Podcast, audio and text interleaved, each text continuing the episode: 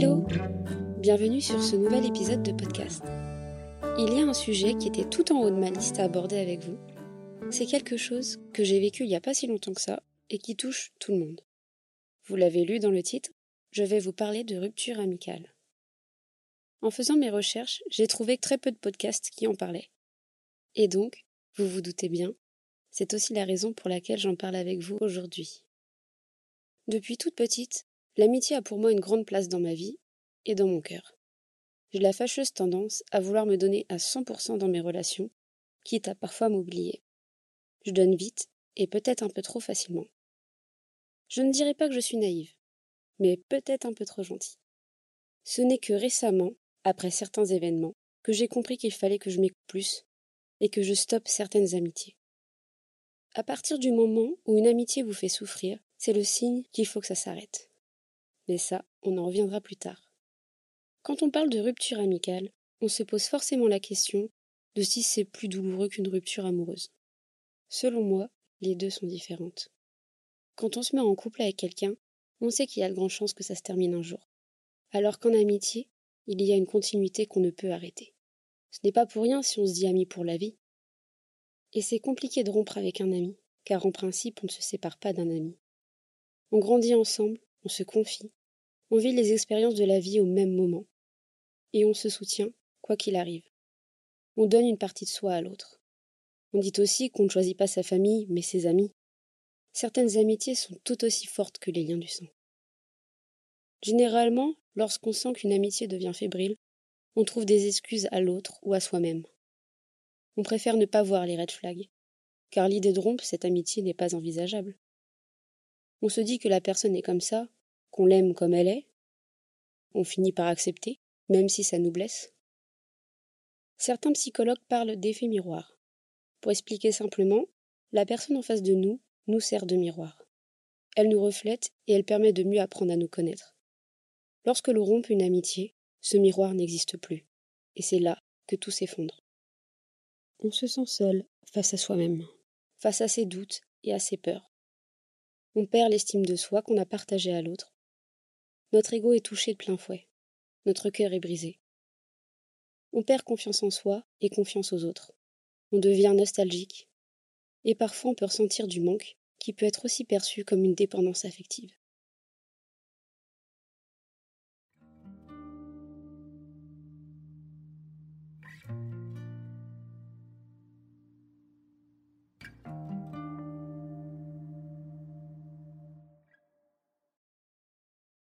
Pour la plupart d'entre nous, on ne voit pas la rupture amicale arriver. Soit on n'a plus de nouvelles du jour au lendemain, c'est ce qu'on appelle le ghosting, soit on laisse place à une conversation pour s'expliquer, ou dans le meilleur des cas, pour arranger les choses. C'est toujours mieux d'avoir une conversation pour s'expliquer. Après, je peux comprendre que si on se sent trop mal vis-à-vis d'une personne, qu'on ne veuille pas se confronter à elle. Il en va de votre santé mentale et physique. Je sais que ça peut sembler dur à comprendre pour une personne qui s'est faite ghoster, mais n'oubliez pas qu'une histoire a plusieurs points de vue. Si vous souffrez, la personne en face de vous souffre aussi. Personnellement, je sais que je suis quelqu'un de très franc et que quand j'ai besoin de parler, je le fais. C'est psychologique. J'en ai besoin. Après, je dois l'avouer, il m'est déjà arrivé d'abandonner, de ne pas vouloir communiquer, par dégoût. Dans tous les cas, vous n'avez pas à culpabiliser de vouloir parler ou non. Ne vous forcez pas si vous savez que ça peut nuire à votre santé. Et si vous ne vous sentez pas capable de parler en face à face, vous pouvez toujours le faire par écrit. Ça demande de prendre du recul sur la situation, de choisir les bons mots. Je trouve que c'est plus simple de se faire comprendre par écrit, parce qu'on peut choisir des mots plus percutants qu'à l'oral, et un message peut se relire plusieurs fois. Alors qu'une conversation, ça peut vite s'oublier. Dans tous les cas, parlez-en, tant que vous en avez l'occasion pour ne pas avoir de regrets. Et n'oubliez pas que dans n'importe quelle situation, on a tous une part de responsabilité. Admettre ses erreurs peut aider à guérir plus facilement. Pour ceux qui se demandent quand mettre fin à une amitié, je pense qu'il faut déjà faire une rétrospective de cette amitié, puis peser le pour et le contre. Quand on parle de rupture, il y a toujours une part de nous qui veut se battre pour sauver cette relation.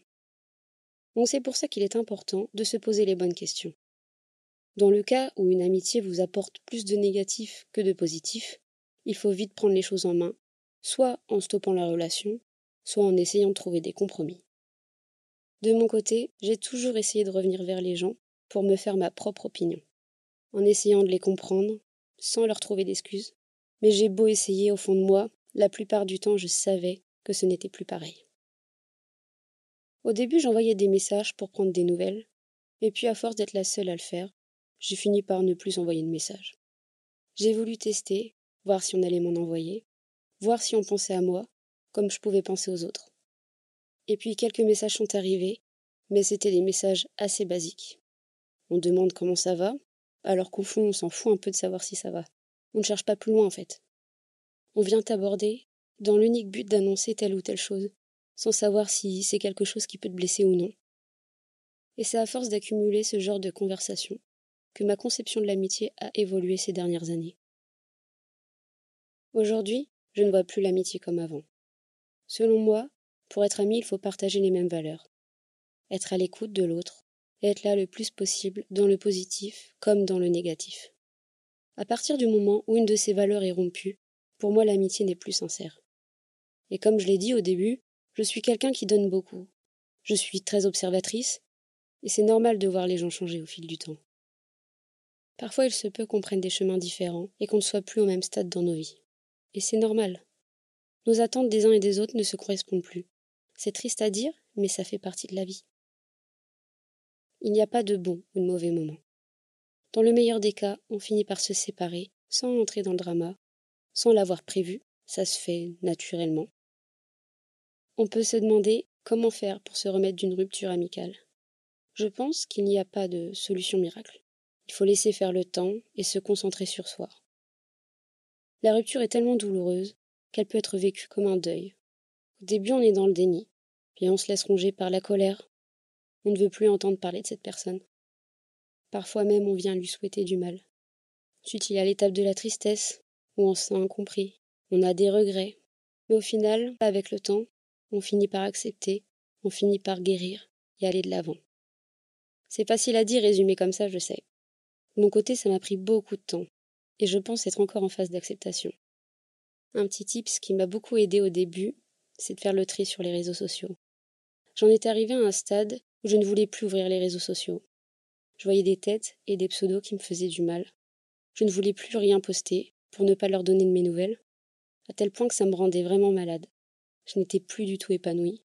Alors que j'adore ça partager et je suis constamment sur les réseaux sociaux. Donc au bout d'un moment, bah, j'ai sauté le pas. J'ai retiré pas mal de noms de ma liste d'amis sur les réseaux. Ça m'a vraiment apaisée. Et je comprends que ça puisse paraître anodin comme ça. Mais vraiment, ça m'a aidé à reprendre ma vie en main.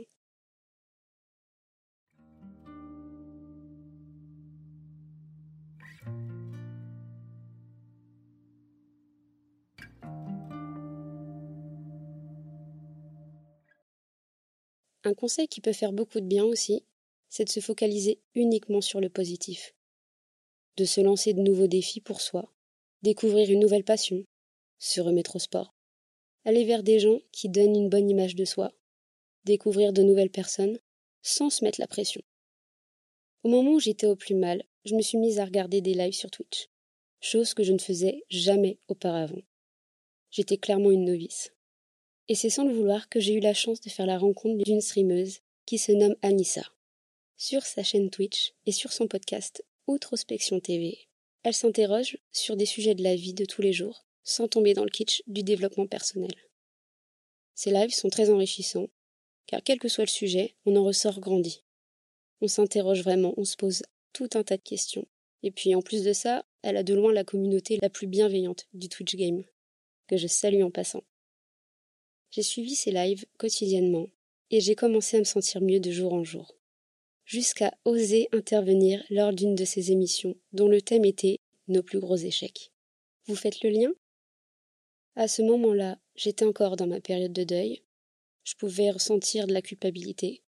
Et le fait de raconter ma rupture amicale à des personnes qui ne faisaient pas du tout partie de mon entourage, pouvoir débattre et échanger avec eux, m'a tellement soulagée. Et je les remercie encore pour leur retour je me suis sentie moins responsable, j'ai tout simplement déculpabilisé.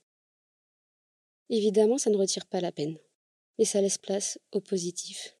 et on va de l'avant. Je sais que ça peut paraître dur à concevoir, mais avec du temps, il est important de comprendre que ça nous a apporté du positif dans nos vies. À première vue, quand on nous pose la question, on répondrait pas grand-chose, car c'est facile de se dévaloriser et de rester sur le négatif. Mais lorsqu'on y réfléchit bien, c'est une leçon de vie. Ça nous apprend à ne plus dépendre des autres. On en ressort grandi, plus fort face au monde qui nous entoure. On finit par avancer et aller de l'avant, car on se relève toujours. Et même si nos chemins se sont séparés, sachez que je ne vous oublie pas. Je vous remercie pour ces moments de vie partagés ensemble. Ce sont ces moments de vie qui font la femme que je suis devenue aujourd'hui. Donc, merci pour ça. J'espère que vous avez apprécié cet épisode. Merci à vous de m'avoir écouté. Petit message à tous ceux qui sont en train de vivre une rupture amicale. Sachez que vous n'êtes pas seul. Si vous ressentez le besoin d'en parler, je vous encourage, encore une fois, à le faire. C'est la raison pour laquelle ce podcast existe, parce qu'il est temps de libérer la parole. Et on se dit à très bientôt. Bisous